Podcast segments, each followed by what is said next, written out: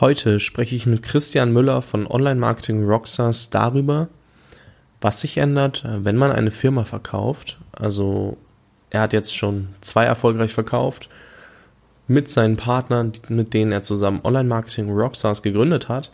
Und wir sprechen auch über das Festival. Also was ist passiert, dass dieses Festival so groß geworden ist? Und wie hat das angefangen?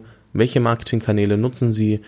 Und ja, einfach alles rund um das Festival. Wie, wie, wie kommt man dahin? Und was macht ein großes Unternehmen aus? Genau, das wirst du jetzt im Interview hören und ich wünsche dir ganz viel Spaß dabei. Herzlich willkommen beim Jungunternehmer Podcast. Ich bin Fabian und gemeinsam fangen wir jetzt an, unser Leben zu gestalten und unsere Träume zu verwirklichen. Lerne von jungen oder bereits erfolgreichen Unternehmern, wie du die beste Version deiner selbst wirst und spare dir durch ihre besten Tipps Zeit auf dem Weg zum Erfolg. Nimm dein Leben von jetzt an selbst in die Hand. Herzlich willkommen zu einer neuen Folge des Jungunternehmer Podcast.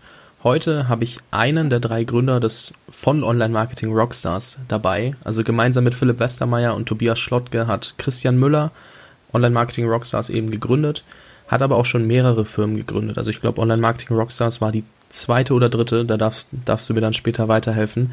Darunter gibt es dann auch mit Metrigo, die inzwischen zur Zalando Group gehören und dementsprechend ist Christian auch Freelancer bei Zalando. Und ja, was macht Online Marketing Rockstars? Also warum möchte ich darüber sprechen? Die organisieren jetzt unter anderem das größte Online Marketing Rockstars Festival. Ich denke mal in Deutschland auf jeden Fall das größte. Europaweit äh, müssen wir da noch mal drüber sprechen. Es waren dieses Jahr weit über 20.000 Online-Marketing begeisterte Besucher zu Gast. Und ja, da habe ich Christian auch kurz kennenlernen dürfen. Ich glaube, ich hatte so eine Minute Zeit ungefähr, bis wir uns dann noch mal kurz länger unterhalten haben. Christian, ich bin super froh, dass du heute dabei bist und vielen, vielen Dank nochmal auch, dass du mich mit auf die Konferenz genommen hast. Das bleibt mir auf jeden Fall in Erinnerung. Ja, äh, vielen Dank für die kurze Intro. Ähm, und ja, freut mich natürlich auch, dass du bei uns auf der Konferenz warst oder auf, der, auf dem Event warst, auf dem Festival warst und äh, ja, da du ja auch, auch ganz begeistert äh, zugehört hast äh, auf, auf der Expo-Stage und habe ich gesagt, äh, nehmen wir dich doch mal mit auf die zur großen Stage noch, dass du da dir noch ein bisschen was anschauen kannst und äh, ich hoffe, dass du da coole Tage hattest. Auf jeden Fall. Also, was ich am meisten mitgenommen habe, waren, glaube ich, am Ende Interviewgäste.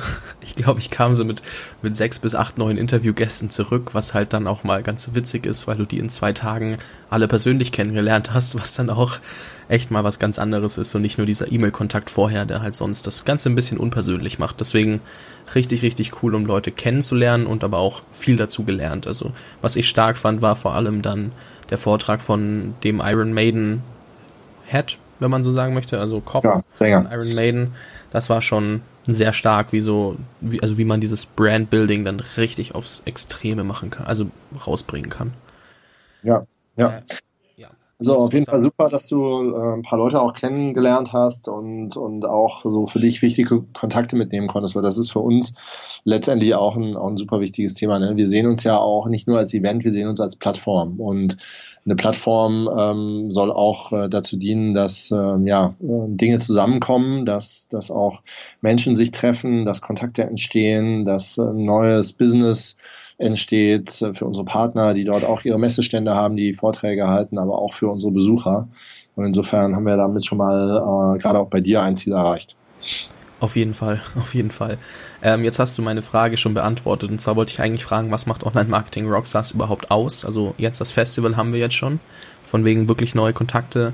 Ähm, da auch viel Content, also es war ja super viele Möglichkeiten, sich weiterzubilden, ob es jetzt die Expo-Stage war, also ihr müsst euch das so vorstellen, als Zuhörer, der nicht da war. Es gab erstmal, also der Eingang war schon mal eine Riesenhalle, weil allein für 20.000 Leute musste er erstmal auch Garderobe dann teilweise bereitstellen. Das war schon, war schon beeindruckend. Äh, Hamburger Messehallen waren das.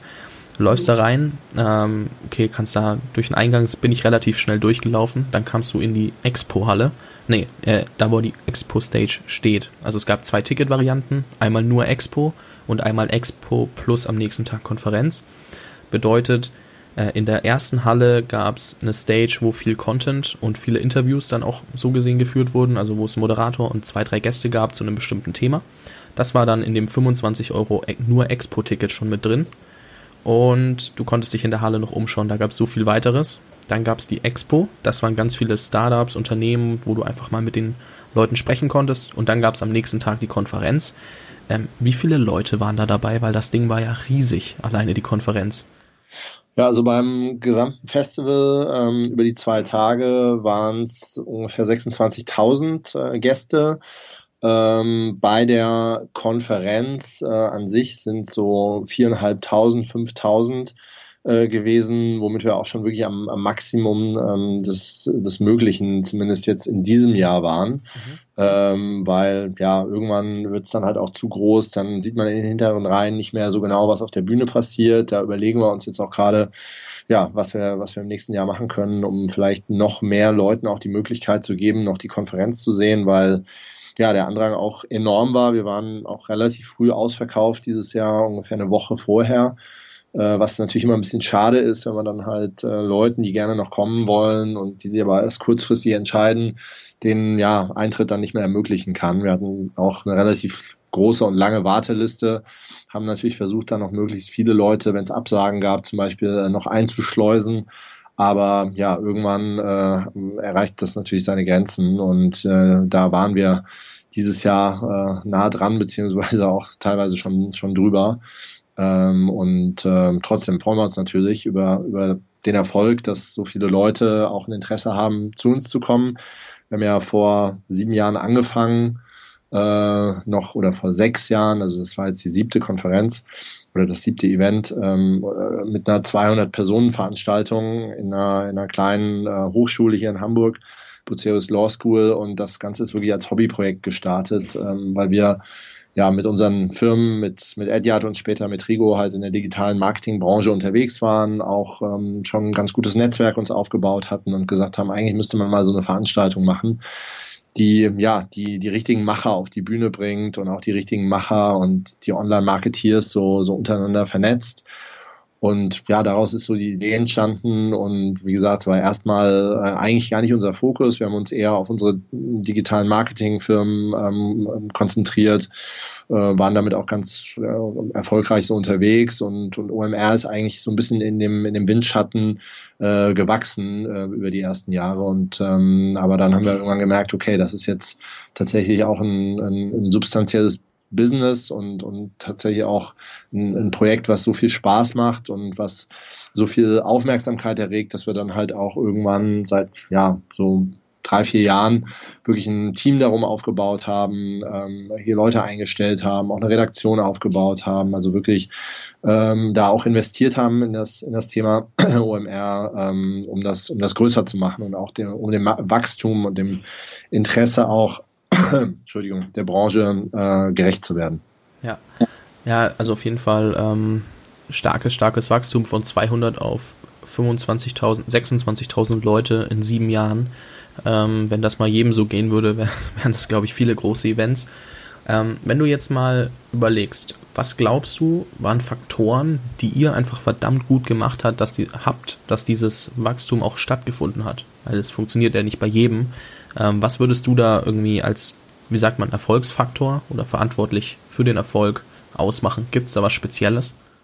Ja, also ich glaube schon, dass es ein paar, paar Dinge gab. Also ähm, was wir, was wir halt immer gesagt haben, wir sind ähm, eine Veranstaltung oder ein Projekt äh, von der Branche für die Branche ne? oder für, von der Szene für die Szene. Ja? Ähm, also wir, wir haben quasi ja selber äh, digitales Marketing gemacht. Ähm, wir kannten da viele der Protagonisten und wir kannten auch viele der Bedürfnisse in der Branche, sei es Vernetzung, sei es Informationsaustausch. Ähm, und dann haben wir gesagt, okay, diesen, diesen Bedarf, diese Bedürfnisse versuchen wir zu bedienen. Ja, und das halt mit einem Produkt, was insbesondere am Anfang überhaupt nicht aufs, aufs Geld verdienen äh, ausgelegt war. Ja, also es war, äh, war eigentlich wirklich zu sagen, hey, wir machen ein cooles Event und was unser Return von diesem Event ist, ist, ist Netzwerk und ist, äh, ist auch Austausch und ist auch selber für uns, dass wir was lernen dabei. Ja, und ähm, ich glaube, so diese, diese Glaubwürdigkeit ähm, von Anfang an, die war sehr, sehr wichtig. Ähm, auch die Fokussierung auf eine, auf eine hohe Qualität der Beiträge. Ich meine, man kennt das ja manchmal, da geht man auf so Events und dann hört man relativ viele Sales Pitches oder äh, sieht immer nur die gleichen Leute auf der Bühne, die man irgendwie schon fünfmal gesehen hat.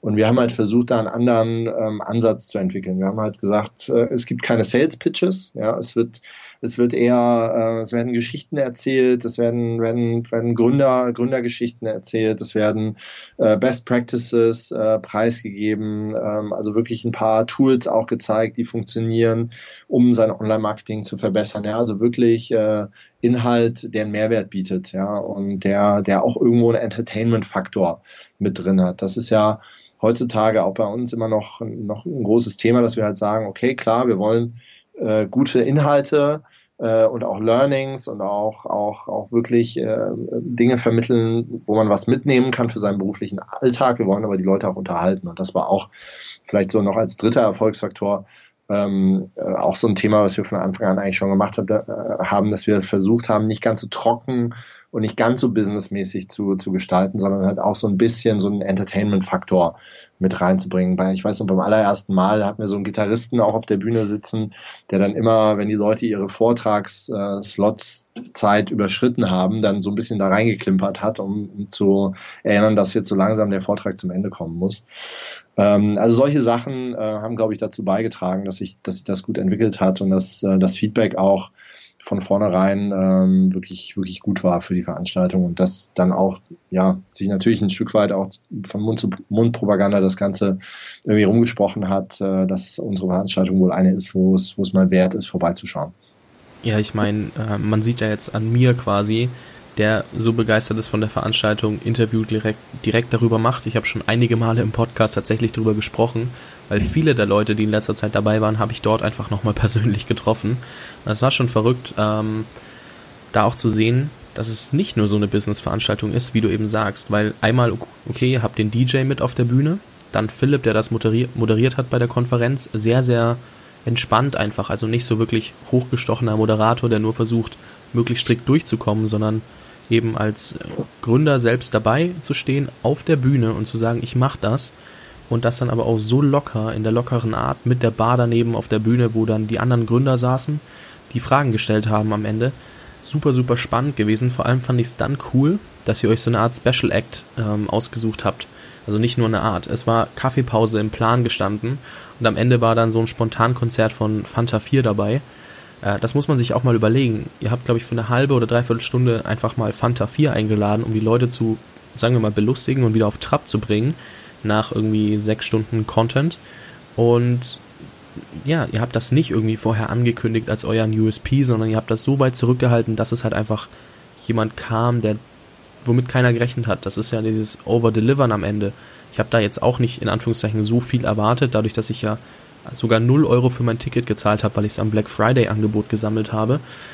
Ähm, ja, ich muss ehrlich sein, ich, hab, ich wusste nicht, mit was für einer Erwartung ich da hingehe, aber ich hätte auch gerne die Konferenz gekauft, wenn ich das gewusst hätte, weil das war schon echt verdammt stark.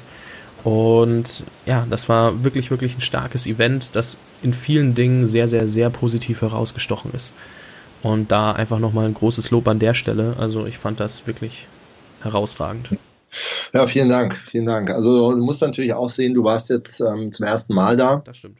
Dadurch war, war natürlich bei dir jetzt auch noch keine ähm, Erwartungshaltung da, weil du das Event natürlich auch nicht kanntest. Ähm, man muss trotzdem schon sagen, ich meine, ähm, wir machen das jetzt nun ein paar Jahre und ähm, haben auch jetzt dieses Wachstum gesehen und haben natürlich auch, auch schon eine gewisse Historie an, an Künstlern, an tollen Speakern, ähm, die wir auf der Bühne hatten.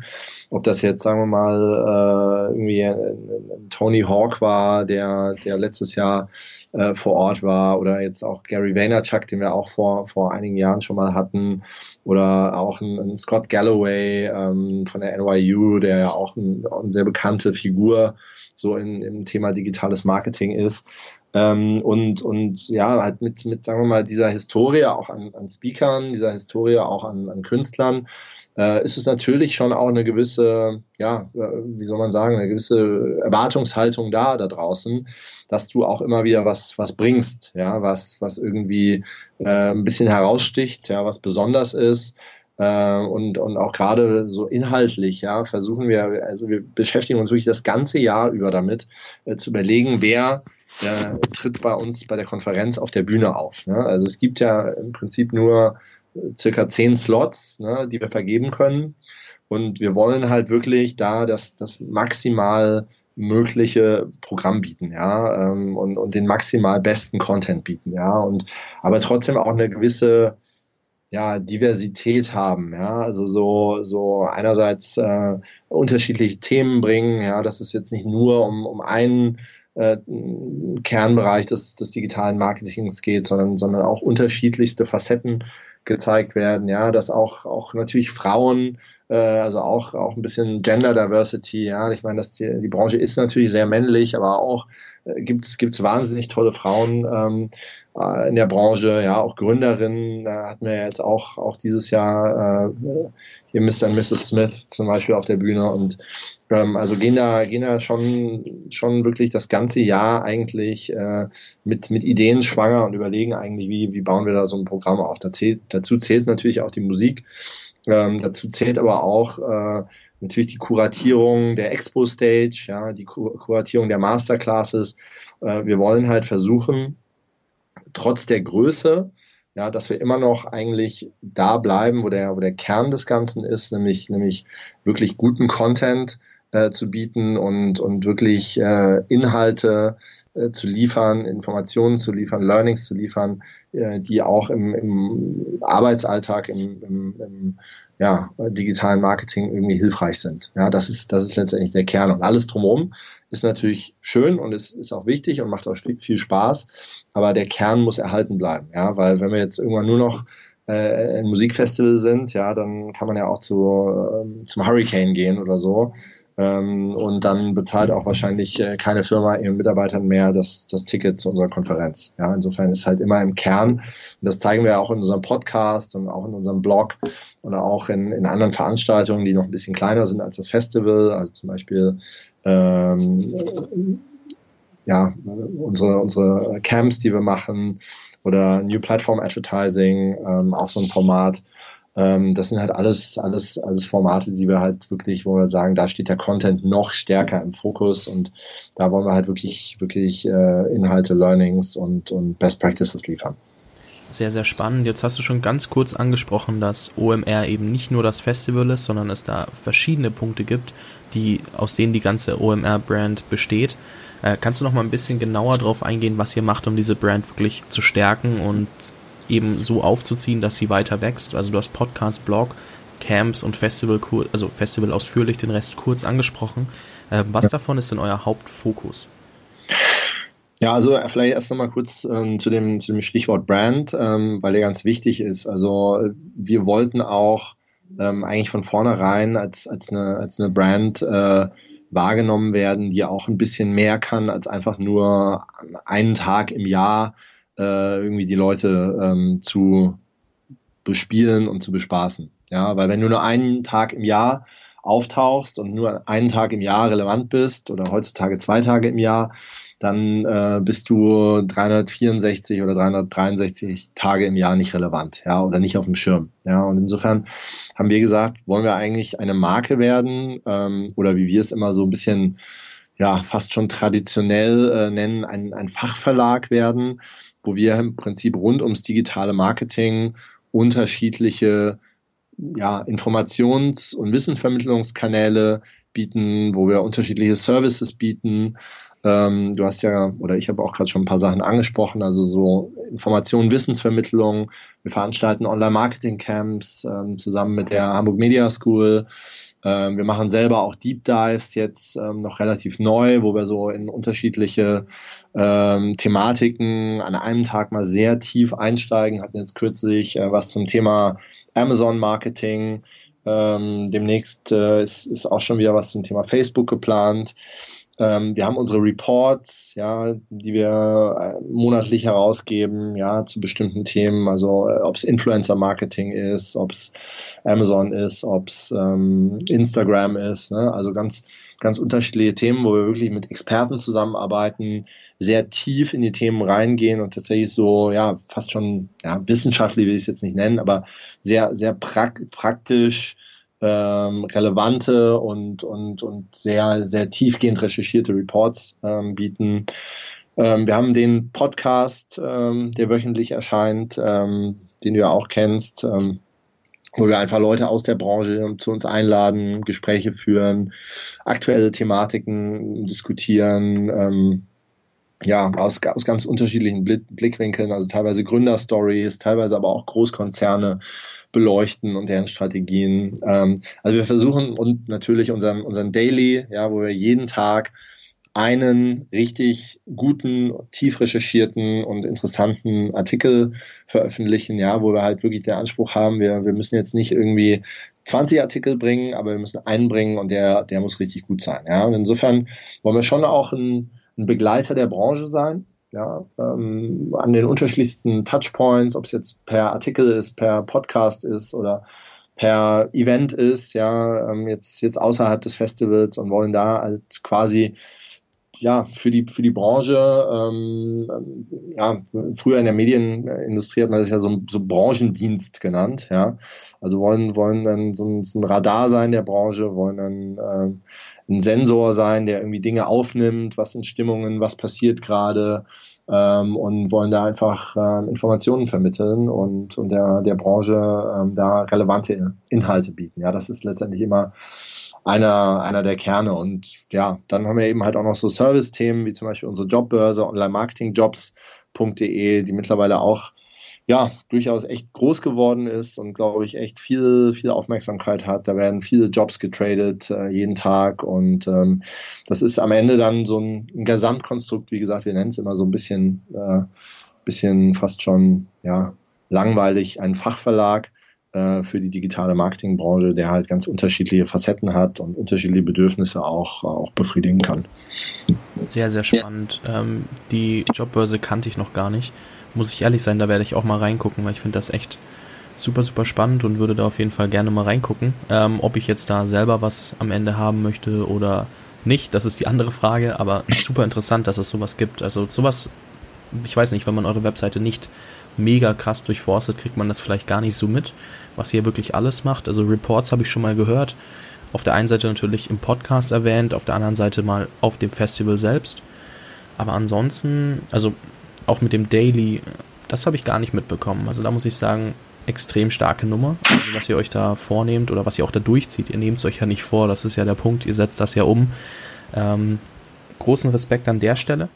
Ja, dann haben wir noch keinen, noch keinen besonders guten Job anscheinend gemacht, wenn du das alles noch nicht mitbekommen hast. Ja, dann ja, müssen wir ein bisschen äh, an der, an der Marketing oder vielleicht auch an der Gestaltung unserer Website feilen, dass äh, das alles noch so ein bisschen klarer wird.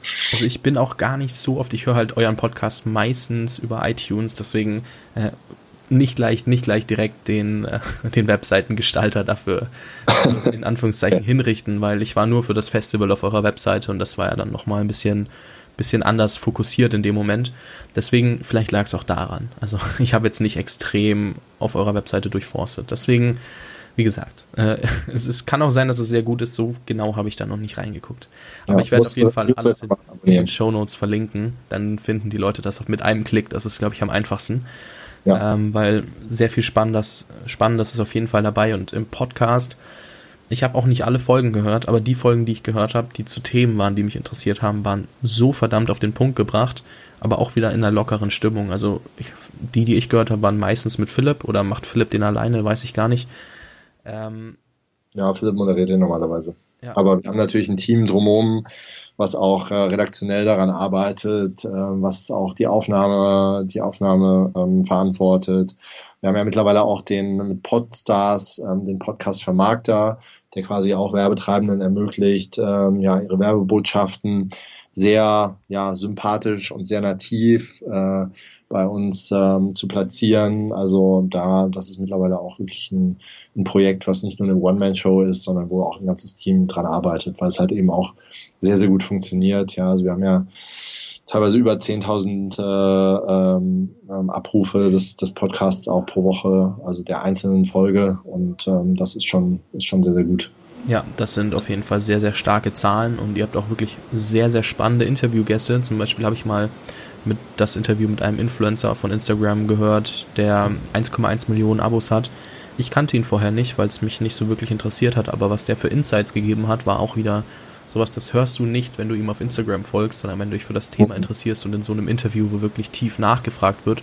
Das war, das sind so Dinge, da merke ich dann auch, ey, was du so siehst, ist immer nur viel oberflächlich, aber wenn du dich mit den Leuten wirklich unterhalten kannst, dann lernst du so viel mehr und dann wird es halt erst extrem spannend und deswegen höre ich auch den Podcast dann so gerne, weil da wirklich, wirklich tief drauf eingegangen wird und das ist halt wirklich, ja, das, das Entscheidende in dem Moment.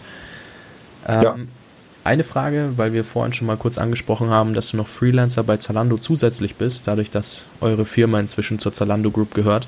Ähm, wie lassen sich denn OMR und Zalando vereinen? Weil das hört sich beides nach verdammt viel Arbeit an. Ja, absolut. Also ähm, das muss man auch sagen, das funktioniert natürlich nur ähm, dadurch, dass wir ja auch ein, ein Dreier-Team sind, ne? ähm, die jetzt äh, die Unternehmen auch zusammen gegründet haben. Das sind eben, Philipp hattest du ja schon angesprochen und äh, Tobias Schlottke ist ja noch der dritte Partner im Bunde. Und ähm, das äh, lässt sich natürlich auch gerade in der Größenordnung nur, nur bewerkstelligen, wenn jeder, sagen wir mal, ähm, eine klare Fokussierung hat und wenn wir auch äh, uns gegenseitig da unterstützen und den Rücken frei halten. Ja? Und insofern haben wir uns ein Stück weit auch ähm, jeder von uns sich so ja, Kernthemen rausgepickt. Ähm, Philipp ist eben deutlich stärker in unserem Dreierteam jetzt ähm, für das ganze Thema äh, Online-Marketing-Rockstars äh, zuständig und äh, hat da eigentlich seinen Hauptfokus drauf, ähm, ist jetzt bei beim Thema Metrigo Zalando schon in Teilen auch engagiert, aber ähm, sagen wir mal, weniger als jetzt Tobias und ich, die eigentlich jetzt in den letzten zwei Jahren sehr stark diese Integration von Metrigo äh, in Zalando ähm, verantwortet haben und da auch, auch gearbeitet haben. Also ich habe ja zum, zumindest so zu einigen Zeiten eigentlich relativ Fulltime dann für Zalando gearbeitet ähm, und habe OMR dann ein bisschen zurückgefahren. Ja, das ist natürlich immer rund ums Festival, äh, dann auch ein bisschen, bisschen wieder mehr OMR. Ähm, aber sagen wir mal, die Verteilung hat sich ein, einfach so ganz gut ergeben und dadurch konnten wir im Prinzip diese beiden Projekte auch gleichzeitig äh, irgendwie wachsen lassen und, und, und vernünftig irgendwie betreuen. Ja.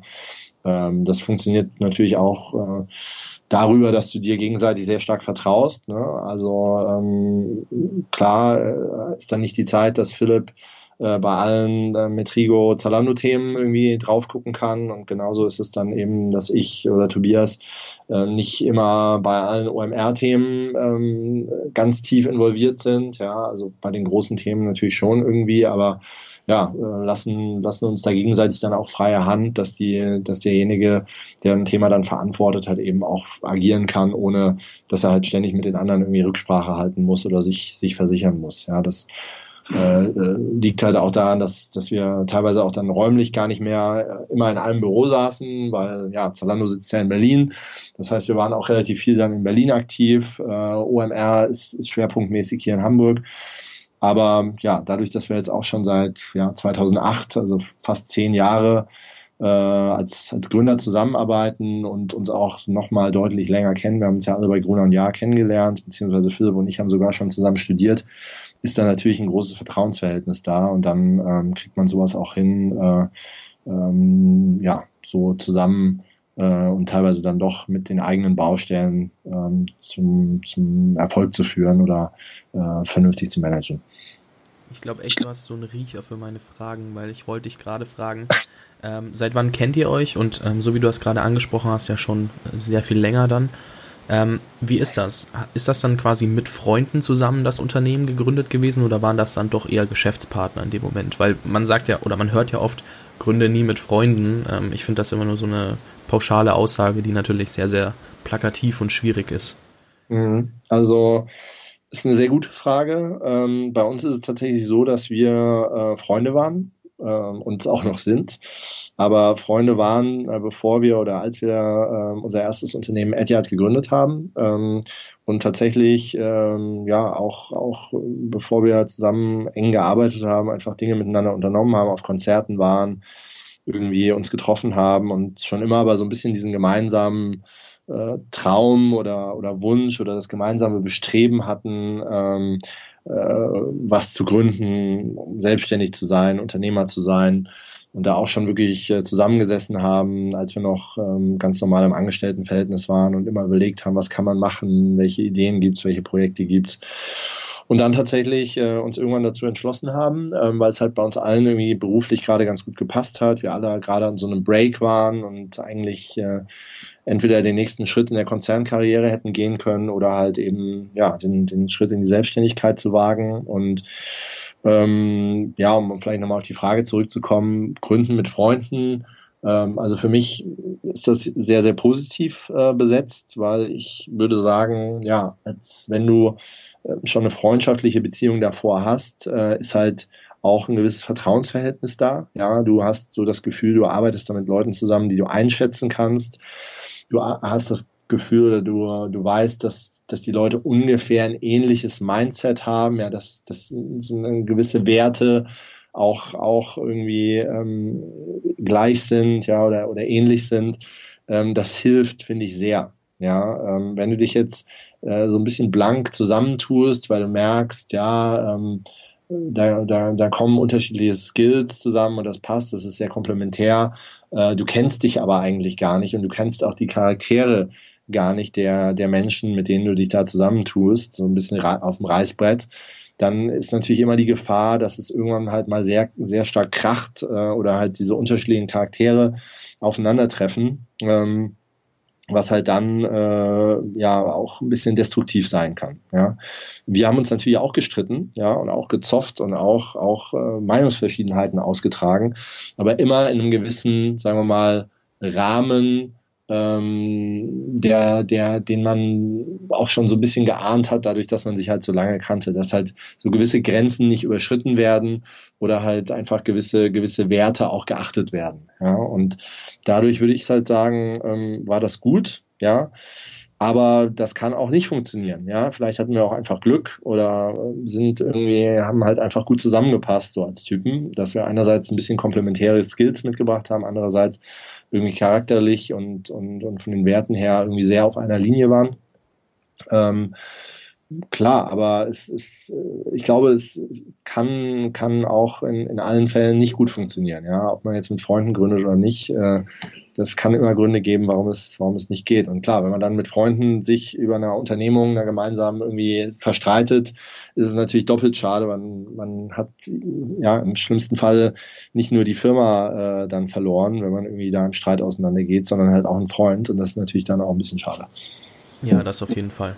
Ähm, was mich hier gerade, was mir hier auffällt, ist, dass es sehr komplementär ist zu dem, was äh, Daniel Kraus, also der Gründer, einer der Gründer von Flixbus erzählt hat.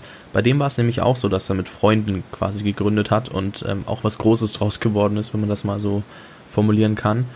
Ähm, was er gesagt hat, war, dass es echt gut war, dass sie zu dritt waren, weil es gab dann schon mal Zeitpunkte, wo dann äh, zwei einfach komplett konträre Meinungen hatten und dann der dritte quasi die entscheidende Rolle übernommen hat und sich auf also mit seiner Meinung dann quasi die Entscheidung gefällt wurde. War das bei euch ähnlich, dass du auch sagst, hey, es war gut, dass wir drei waren, weil wir hatten öfters mal solche Situationen oder ist das bei euch nicht so oft vorgekommen? Ja, das ist nicht, ist nicht so schlecht, äh, zu dritt zu sein. Also es ist im Prinzip genauso, wie du sagst, äh, dass es halt durchaus ähm, dann immer auch mal jemanden gibt, der irgendwie vermittelt, ähm, der Kompromisse herbeiführt oder der letztendlich dann im Sinne einer, einer demokratischen Mehrheitsentscheidung ähm, halt äh, sich auf eine der beiden Seiten schlägt, ja, falls es, falls es äh, da irgendwie zwei Pole gibt, ja. Ähm, wenn man jetzt zu zweit ist, dann ist es natürlich so, dann kann es halt so, so Deadlock-Situationen geben, wo man halt einfach nicht weiterkommt, weil der eine sagt hier lang und der andere sagt da lang. Ähm, und das, das war bei uns äh, nicht der Fall, ja, weil es eigentlich immer eine, am Ende eine, eine Mehrheit äh, für ein Thema gab. Ähm, wir haben zum Glück auch selten solche Situationen gehabt, wo es wirklich darum ging, okay, jetzt müssen wir hier abstimmen. Und ähm, eigentlich waren wir meistens auch äh, teilweise auch nach langer Diskussion, ja, und auch nach Meinungsverschiedenheiten äh, dann doch ganz gut auf einer Linie und hatten relativ wenig jetzt Streit auszutragen oder tatsächlich den Fall, dass einer wirklich enttäuscht war, weil die zwei anderen ihn überstimmt haben. Aber äh, ja, um, um Fazit zu ziehen, ich finde so eine Dreierkonstellation auch, auch gar nicht schlecht. Ja, also äh, ich kenne aber auch keine andere, ehrlicherweise. Ne? Also das war bei uns jetzt, bei allen Gründungen waren wir eben in diesem Dreierteam unterwegs. Ich habe noch nie was alleine gegründet. Äh, ich habe auch noch nie was zu zweit gegründet. Ähm, mag auch Vor- und Nachteile haben. Ich würde auch immer sagen, da gibt es kein Patentrezept. Äh, am Ende muss es, muss es irgendwie passen. Und ähm, das kann auch genauso in anderen Konstellationen gehen. Ja, das auf jeden Fall sieht man ja immer wieder. Es gibt ganz, ganz viele verschiedene äh, Konstellationen. Ähm, wie gesagt, die einzige, die mir einfällt, wäre jetzt eben Flixbus, weil ich da letztens mit Daniel erst drüber gesprochen habe und er meinte, dass die Dreierkonstellation bei ihnen sehr entscheidend war, dass es wirklich so gelaufen ist. Äh, deswegen da einfach nur diese Parallele gezogen. Jetzt hast du, wie du auch angesprochen hast, äh, drei Unternehmen gegründet und eins davon habt ihr wieder eingestellt. Ähm, Adyard war das ja dann. Was muss. Nee, nicht, ist nicht ganz korrekt. Nicht ganz also, korrekt? Edyard, okay. Nee, Edyard haben wir, haben wir nicht eingestellt. Edyard äh, ist auch gekauft worden. Oh, mein Fehler. Und zwar kein Problem. Ähm, ist gekauft worden von äh, Ligatus. Okay. Ligatus äh, gehört äh, auch zu Gruner und Jahr. Äh, ah, Gruner okay. und Jahr, der große, große Zeitschriftenverlag. Und die haben sich, ich weiß jetzt gar nicht genau wann es war, ich glaube 2007 müsste es gewesen sein, haben die damals Ligatus gekauft. Ligatus ist auch so ein ja, so eine Performance-Display-Firma, ähm, so ein bisschen ähnlich wie, wie Tabula, Outbrain, Plister, die ja wahrscheinlich auch bekannt sind. Ähm, Ligatus waren tatsächlich die Pioniere in diesem Markt, die halt so auf CPC-Basis ähm, Artikel-Ende-Positionen auf großen äh, Premium-News- und Wirtschaftsseiten äh, eingekauft haben und da halt Werbetreibenden ähm, Zugang zugegeben haben. Und äh, mit Edyard äh, hatten wir auch so ein, so ein Performance-Marketing-Geschäftsmodell und das hat eigentlich sehr gut zusammengepasst und äh, Ligatus hat Edyard dementsprechend, ich glaube, 2010 gekauft. Wir waren dann noch bis, äh, glaube ich, Anfang 2012 da auch mit an Bord bei Ligatus, haben da das ganze internationale Geschäft von Etihad aufgebaut, haben das irgendwie in fünf, äh, fünf Länder ähm, expandiert und sind dann da ähm, nach so einer gewissen ja, Earnout-Periode sind wir da rausgegangen und haben im Prinzip direkt äh, mit Metrigo weitergemacht. Also das ist, das ist die Geschichte dazu. Okay, ich nehme alles zurück. Äh, drei erfolgreiche Gründungen dann in dem. Ähm, ja, was macht denn für dich so eine Gründung aus? Also welche Erwartungen sind zum Beispiel vollkommen fehl am Platz? Weil ich meine, manche wollen von heute auf morgen erfolgreich werden. Bestes Beispiel der da dagegen ist, ist Gary Vaynerchuk, der ja auch bei euch auf der Bühne war, der sagt, Geduld und Ausdauer ist das Einzige, was zählt.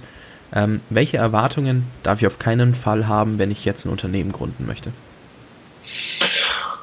Welche Erwartungen darf ich auf keinen Fall haben? Also es ist ja immer so ein bisschen die Frage, warum, also was ist eigentlich die Motivation, ein Unternehmen zu gründen? Ist jetzt die Motivation, ein Unternehmen zu gründen, ähm, äh, ganz schnell ganz viel Geld zu verdienen oder ist die Motivation, ein Unternehmen zu gründen, ähm, ein Produkt zu bauen, was man schon immer bauen will, weil man total überzeugt davon ist, dass die Welt das braucht? Oder ist die Motivation zu sagen, man möchte einfach äh, unternehmerisch tätig sein, man möchte eigene Ideen verwirklichen, man möchte Teams aufbauen, möchte Arbeitsplätze schaffen. Also es gibt ja ganz unterschiedliche Motivationen eigentlich. Und ich glaube, ähm, am Ende ist es ja immer beim Unternehmertum irgendwie, irgendwie getrieben danach, dass man, dass man irgendwie Wert stiften äh, will, ja, oder, oder muss, ja. Und ähm, ich glaube, die Erwartungshaltung, dass das immer funktioniert, ja, die ist sicherlich falsch. Ja, also man muss schon sagen, wir haben äh, jetzt natürlich irgendwie drei erfolgreiche Gründungen gemacht, aber ich kann auch ganz ehrlich sagen, wir haben auch äh, nebenher ein paar Sachen probiert, äh, die nicht funktioniert haben. Ja, also es ist jetzt auch nicht so, dass wir nur sagen, wir, wir heften uns hier unsere tollen tollen Gründungen. Wir haben mal im Social Media Bereich so eine, so eine äh, ganz frühe Social Media äh, Analytics Agentur haben wir mal probiert, äh, hat nicht funktioniert. Wir haben auch mal im Videobereich was probiert, hat nicht funktioniert. Ja, ich glaube, ähm, was, was wir eigentlich gelernt haben über die Zeit, ist, ist ein Fokus zu haben. Ja, ist ein, ein Fokus zu haben auf ein Projekt und ähm, nicht zu viele Dinge parallel zu machen. Ja, das, gegen spricht natürlich ein bisschen, dass wir jetzt auch OMR irgendwie so ein bisschen als Beiboot parallel irgendwie aufgebaut haben, am Anfang auch ohne so großen Fokus. Aber ähm, wir haben halt gemerkt, dass es immer wichtig ist, sich sehr, sehr klar ähm, zu committen, sich sehr, sehr klar auf ein Projekt zu konzentrieren, zu fokussieren äh, und dann auch innerhalb des Projektes auf, auf bestimmte Teilbereiche, ja, und nicht immer zu viel gleichzeitig zu wollen, nicht zu schnell zu groß werden zu wollen. Ähm, ja, das war, waren eigentlich so, waren eigentlich so Dinge, die wir immer beherzigt haben. Und was wir auch versucht haben, wir haben halt auch versucht, Dinge zu bauen, die relativ nah am Geld sind. Ja, also äh, wir, wir haben immer eigentlich versucht, eher eigenfinanziert unterwegs zu sein ähm, und nicht erstmal zu sagen, naja, wir brauchen jetzt erstmal 15 Millionen Euro VC-Geld und dann, ja, gucken wir mal, ob wir das hinbekommen, sondern halt für, zu versuchen, erstmal so mit eigenen Mitteln ähm, Proof of Concept zu schaffen, ähm, möglichst schnell irgendwie auch ein profitables Geschäft zu machen. Also zum Beispiel Edyard war, war von Tag eins äh, eigentlich profitabel, ja, genauso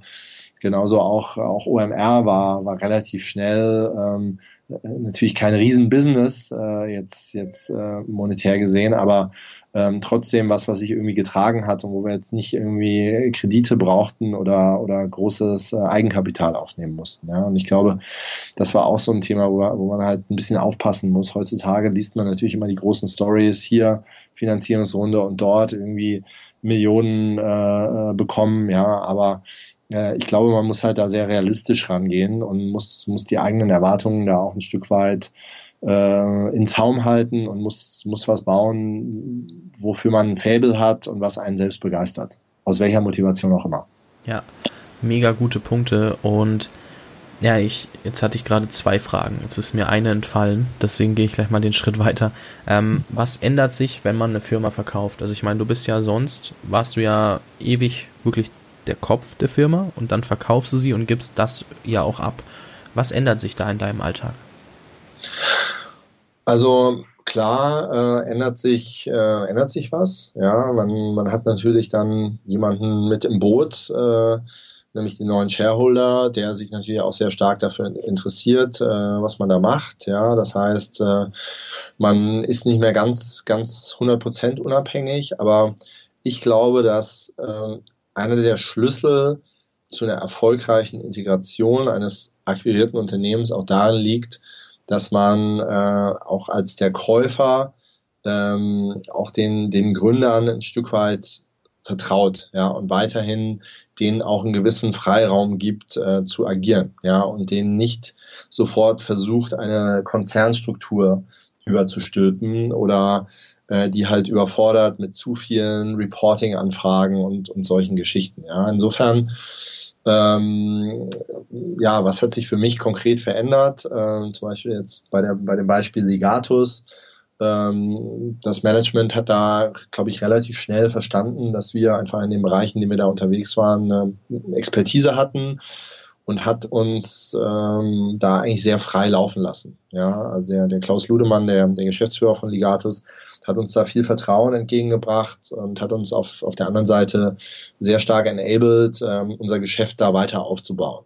Ja, das war, das war schon sehr, sehr gut und ähm, ich glaube, der, der Erfolg, den wir da auch gemeinsam erreicht haben, also gerade auch mit der internationalen Expansion des Ganzen, der hat ihm dann auch tatsächlich, tatsächlich recht gegeben. Ja, das ist auch, glaube ich, ein bisschen immer ähm, zweischneidiges Schwert. Wenn es gut läuft, dann läuft es gut. Ja, und dann muss auch keiner groß kontrollieren, muss keiner groß nachfragen, muss auch keiner jetzt über, über reporten. Ja.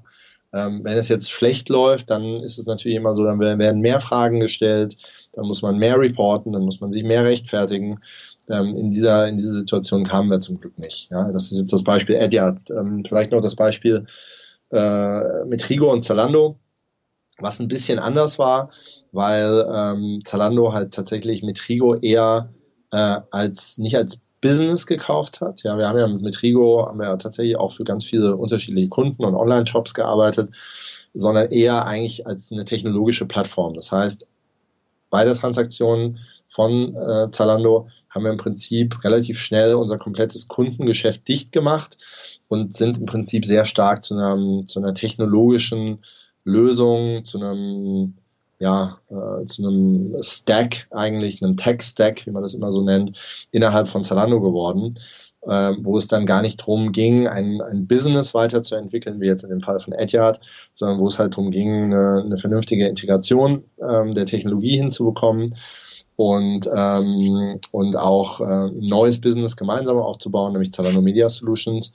Und ich würde sagen, da war der Schlüssel eigentlich, dass Zalando uns auch wieder einen großen Freiraum einge, eingeräumt hat, ja, unsere Expertise dort ähm, zu leben und, und an den Mann zu bringen. Und auf der anderen Seite, dass auch eine sehr hohe Management-Attention bei Zalando da war. Also dass halt wirklich von der obersten Ebene ab ähm, ein hohe, hohes Interesse und eine hohe Aufmerksamkeit für unser Thema da war und dann auch entsprechend ähm, sowohl Ressourcen äh, gewährt wurden, als auch äh, Hilfestellung, als auch ja, äh, ja, ein bisschen Guidance so durch das ganze, durch die ganze äh, Organisationsstruktur bei Zalando, die ja mittlerweile auch sehr groß ist bei einem Unternehmen von mehr als 10.000 Mitarbeitern. Ähm, und insofern sind meine Erfahrungen da eigentlich wirklich äh, durchweg positiv. Ähm, aber klar, es gibt auch, gibt auch Negativbeispiele, ähm, die, ja, wo es dann halt nicht so gut geklappt hat. Ja. ja. Kann man daran sagen, dass es irgendwie doch individuell vom Käufer abhängig ist, wie der dann auch die Strukturen ähm, vorgibt. Also wie du es halt angesprochen hast, dass ihr da jetzt in Anführungszeichen Glück oder den richtigen Käufer gewählt habt. Ähm, ja. Okay. Ja.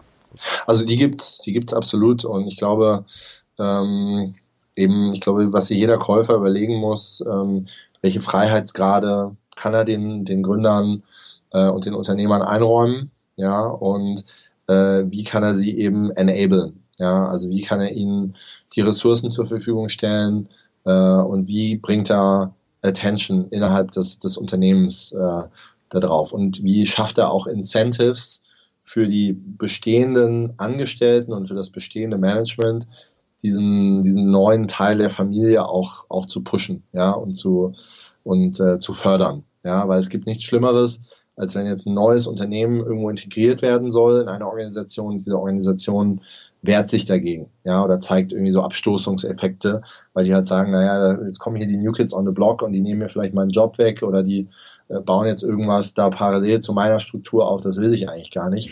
Und genau diese, diese äh, Punkte dürfen eigentlich nicht äh, passieren, ja, sondern es muss eigentlich wirklich versucht werden und da geht's halt wirklich sehr stark dran, dass das Top-Management auch dieses, diese Strukturen schafft, dass halt so eine Integration ähm, sehr, sehr offen gelingt und ähm, dass ja halt diese Incentives halt auch da sind, diese Integration wirklich äh, richtig und, und, und erfolgreich zu gestalten. Okay, sehr spannendes Thema. Für mich noch lange nicht relevant, weil ich weiß ja noch gar nicht, in welche Richtung es gehen soll, aber wenn, werde ich mir diese Passage auf jeden Fall nochmal anhören. Ähm, sollte das irgendwann soweit sein. Ja. Ähm, eine letzte Frage, die, die mir vorhin entfallen ist, weil du gesagt hast, ihr habt nie irgendwie Investmentgeld von Beginn angenommen. Äh, denkst du, es ist ein Vorteil, ohne Geld zu starten? Und wenn ja, inwiefern?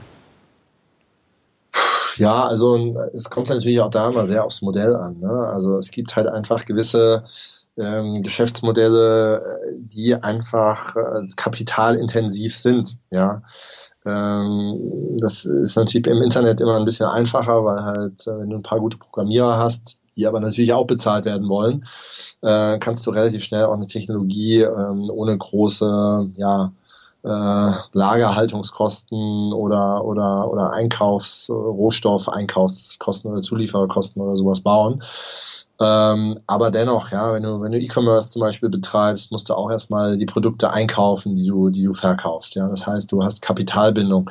Das heißt, du brauchst eigentlich von vornherein irgendwie Invest, um, um überhaupt an den Start gehen zu können. Ja, also insofern ist es total Businessmodell abhängig. Ähm, ähm, und klar, also äh, je weniger äh, äh, Finanzierung man, man am Anfang braucht, ja, desto weniger Abhängigkeit hat man, desto weniger äh, Leute hat man auch im Boot, die einem irgendwie reinreden äh, und die irgendwie mit, mitsprechen wollen. Ähm, ja, also bei Metrigo haben wir zum Beispiel auch ab einem bestimmten Zeitpunkt Geld aufgenommen ähm, und auch von sehr, sagen wir mal, smarten Leuten. Ja, ähm, also unter, unter anderem Project A äh, war da mit dabei oder ähm, auch Martin Sinner von Idealo zum Beispiel, wo wir halt auch gesagt haben, das ist dann nicht nur Geld, sondern das sind dann auch wirklich Leute, die uns auch helfen, die uns weiterbringen. Also das, das klassische Business Angel Konzept. Ähm, und auch da würde ich dann wiederum sagen, ähm, gibt es, glaube ich, kein Patentrezept. Es kann, glaube ich, an einigen Stellen sehr, sehr sinnvoll sein ähm, sowohl Geld aufzunehmen, beziehungsweise unerlässlich sein, Geld aufzunehmen, als auch ähm, Kompetenz mit an den Tisch zu bekommen ähm, ähm, in Form von Investoren.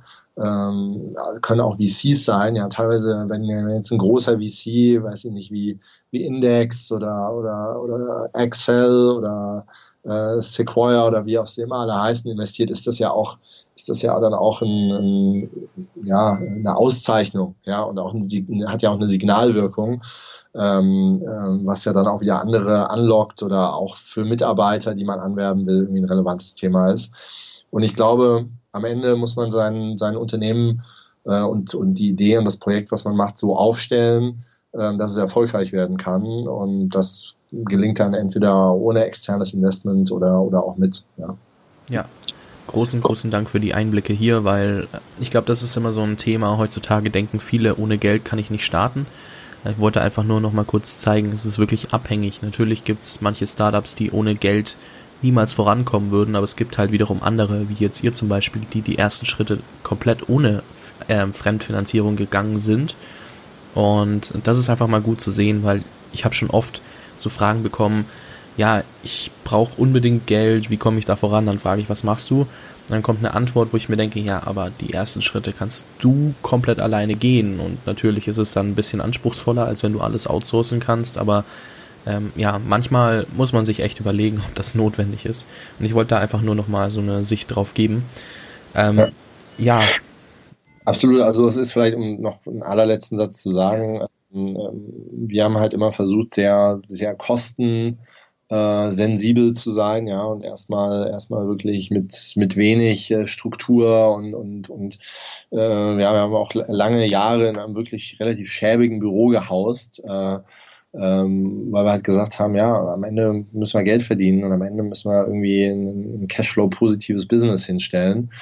Ähm, und manchmal ist es, äh, verdirbt es natürlich auch so ein bisschen, wenn man jetzt sofort äh, 10 Millionen Finanzierung bekommt und sich ein geiles Büro holen kann und irgendwie ja aus, aus dem Vollen schöpfen kann. Ähm, ich glaube, es ist manchmal vielleicht gar nicht so schlecht, wenn man halt ein bisschen weniger hat und äh, dann halt wirklich damit auch, auch haushalten muss und ähm, jede Entscheidung, die man trifft, eigentlich sehr, sehr genau abwägen muss, ob das jetzt sinnvoll ist oder nicht. Ja, ich glaube, das schärft dann auch nochmal ein bisschen die Sinne und ähm, führt auch dazu, dass man ein paar Dinge vielleicht nicht macht, äh, äh, weil sie einfach nicht so sinnvoll sind. Extrem wichtiger Punkt. Ja. Ähm, ja, Christian, zusammenfassend, äh, sehr geiles Interview, viele Einblicke bekommen, was ich jetzt sehr, sehr spannend fand. So, wie hat das Ganze begonnen, wo ist es hingegangen, wie hat sich das dann am Ende auch verändert durch den Kauf, ähm, jetzt speziell Zalando zum Beispiel. Ähm, wenn du jetzt zum Schluss den Zuhörern nochmal was mitgeben, also ja, du darfst den Zuhörern nochmal was mitgeben und sollst auch. Was, was, was würdest du den Zuhörern jetzt noch gerne so als Schlusswort mit auf den Weg geben? Puh, jetzt wird's, jetzt wird's philosophisch. Ähm, Schlussworte sind nicht, äh, nicht meine, nicht mein Steckenpferd, aber ich versuche es einfach mal. Ähm, also ich, ich glaube oder ich bin überzeugt, es ist, es ist geil, Unternehmer zu sein. Ja, und wir sind ja hier auch im, im Jungunternehmer-Podcast. Also ähm, gründet Unternehmen. Ja, wir, wir brauchen das. Wir brauchen euch. Wir brauchen eure Innovation. Ähm, seid mutig, traut es euch, äh, auch wenn es mal nicht klappt. Es gibt immer eine zweite und auch eine dritte Chance. Ähm, es ist auch richtig geil, Unternehmer zu sein. Ja, es ist auch manchmal ziemlich hart. Ja, und es, man, manchmal sitzt man auch so irgendwie sonntags nachmittags da und denkt sich, oh Gott, oh Gott, hoffentlich klappt das hier alles äh, auf dem heißen Reifen, auf dem wir da gerade fahren. Aber ich glaube, es ist, es ist mehr als wert. Und ja, wenn man sich das anguckt, äh, gerade im Internet, äh, es ist alles äh, so amerikanisch dominiert. Ja, ich glaube, coole Gründungen, coole Ideen, Innovationen auch aus Deutschland, auch für die europäischen Märkte, für die Weltmärkte, ähm, das brauchen wir. Und insofern ja, kann ich euch nur dazu raten, versucht es, traut euch. Ähm, hört euch Podcasts an, lest euch Artikel durch, nehmt euch Beispiele auch an, an Leuten, die irgendwie coole Sachen gebaut haben. Es gibt so viel Hilfe, so viel Guidance, so viele Informationen da draußen. Zieht euch das rein, auch, auch hier den Jungunternehmer Podcast und probiert Dinge aus, äh, macht, gründet, äh, unternehmt. Ähm, das das äh, ist wichtig und das sichert unsere Zukunft. Und äh, insofern auch, äh, Fabian, großes, großes Lob an dich dass es sowas bei euch gibt oder dass du sowas machst und dass du dich da auch, auch für die Gründungskultur irgendwie, irgendwie einsetzt. Äh, das finde ich cool. Und äh, ja, insofern hat es mich sehr gefreut, dass wir uns kennengelernt haben und dass du auch bei uns warst und nächstes Jahr hoffentlich wiederkommst und wir so ein bisschen im Austausch bleiben. Also nächstes Jahr wiederkommen, kann ich dir auf jeden Fall eine fette Zusage geben. Da, wirst du, da müsste, müsste schon viel passieren, dass ich es nicht schaffe. Sehr gut. Ähm, auch danke für dein Lob. Ich hoffe, es hat dir jetzt auch gefallen, das Interview.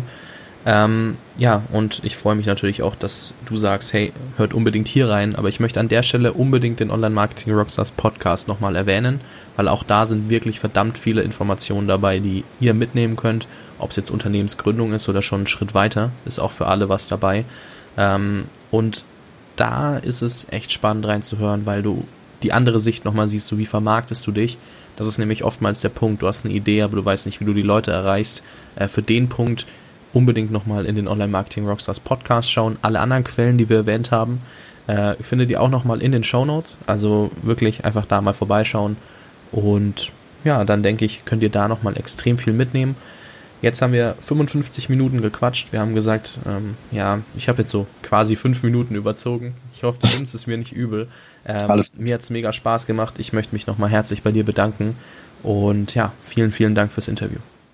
Ja, auch vielen Dank an dich äh, für die Einladung. Hat mir auch sehr viel Spaß gemacht und äh, ja, viel Erfolg weiterhin, auch für deine Projekte und auch insbesondere diesen Podcast. Und dann bis bald, würde ich einfach sagen. Dankeschön. Bis dann. Ciao, ciao. Ciao. So, ich fand die Einblicke sehr, sehr spannend, die Christian uns hier geben konnte. Möchte mich auch nochmal herzlich bedanken. Einmal, dass er mich mit auf die Konferenz genommen hat. Dadurch kommt Mitte Mai nochmal ein Interview mit Tarek Müller, dem Gründer oder einem der Gründer von About You. Und darauf freue ich mich schon persönlich extrem. Und das habe ich Christian zu verdanken, weil er mich mit auf die Konferenz genommen hat, nachdem ich kurz mit ihm gesprochen habe. So wirklich ohne Absicht. Ich wollte ihn eigentlich nur interviewen. Er sagt so, ja, komm, geh schnell mit rüber. Dann schau dir das an. Du kannst halt nur nicht mehr zurück. Und ich so, okay, das ist ein Deal. Und ja, da noch einige Leute kennengelernt. Mal schauen, ob es bei Tarik bleibt oder ob ich den einen oder anderen noch ähm, erwische von denen, mit denen ich gesprochen habe. Bei Online Marketing Rockstars waren ja, wie gesagt, einige Leute, mit denen ich am Ende dann ähm, Interviews geführt habe. Da war zum Beispiel Ben Sattinger, Lukas Manko und da gibt's wirklich, wirklich viele, die noch kommen sollten. Ich hoffe, es passt auch, dass die noch alle reinkommen. Wenn du jetzt ähm, mehr Infos zu Online Marketing Rockstars und auch die Show Notes einfach per E-Mail erhalten möchtest, dann schick mir doch eine SMS mit OMR, Leerzeichen, nein, nicht Leerzeichen, Leerzeichen, äh, ähm, deine E-Mail-Adresse. Nochmal. OMR, Leerzeichen, deine E-Mail-Adresse an die 71117 und ich schicke dir regelmäßig die Shownotes zu, weil ganz ehrlich, mir ist es jetzt erst so wirklich klar geworden, dass ich meine Shownotes zwar schreiben kann, aber naja, ihr sie ja, wenn ihr über iTunes hört, gar nicht so mitbekommt, wie ihr solltet, weil iTunes zeigt kein HTML. Autsch. Und dafür habe ich über 70 Folgen gebraucht, um das so richtig zu realisieren. Das tut weh, ähm, wenn ihr die Shownotes per E-Mail erhalten wollt. Wie gesagt, entweder tragt euch irgendwo über meine also Seite ein, jungunternehmerpodcast.de oder schickt mir eine SMS mit OMR Leerzeichen deine E-Mail-Adresse an die 71117 und ich schicke euch speziell jetzt ab OMR die äh, Shownotes zu. Genau. Daran würde ich mich freuen, wenn ich dir die Shownotes zuschicken kann, weil da war wirklich Spannendes dabei. Und ab jetzt wünsche ich dir einfach noch ganz viel Spaß. Das nächste Interview wird sehr wahrscheinlich mit Oliver Lorenz von PPE TV online gehen. Wenn du irgendwelche speziellen Fragen hast, dann tritt bitte der Jungunternehmer-Community bei und stell sie. Also ich poste dort nochmal ein Bild. Ich habe eins auf meiner Fanpage gepostet und ansonsten poste ich nochmal eins in die Jungunternehmer-Community. Wenn du noch nicht dabei bist, dann kannst du auf jungunternehmer-podcast.de slash community beitreten. Und ansonsten wünsche ich dir noch einen erfolgreichen Tag und genieß das Wetter. Also jetzt ist hier gerade Freitagmorgen, super geiles Wetter hier in Prag. Ähm, ich werde heute auf jeden Fall viel Zeit draußen verbringen, nachdem ich die letzten Tage einfach mal entspannt habe und nur rumgelegen habe. Ich wünsche dir eine geile Zeit und wir hören uns am nächsten Mittwoch wieder. Bis dahin, ciao, ciao.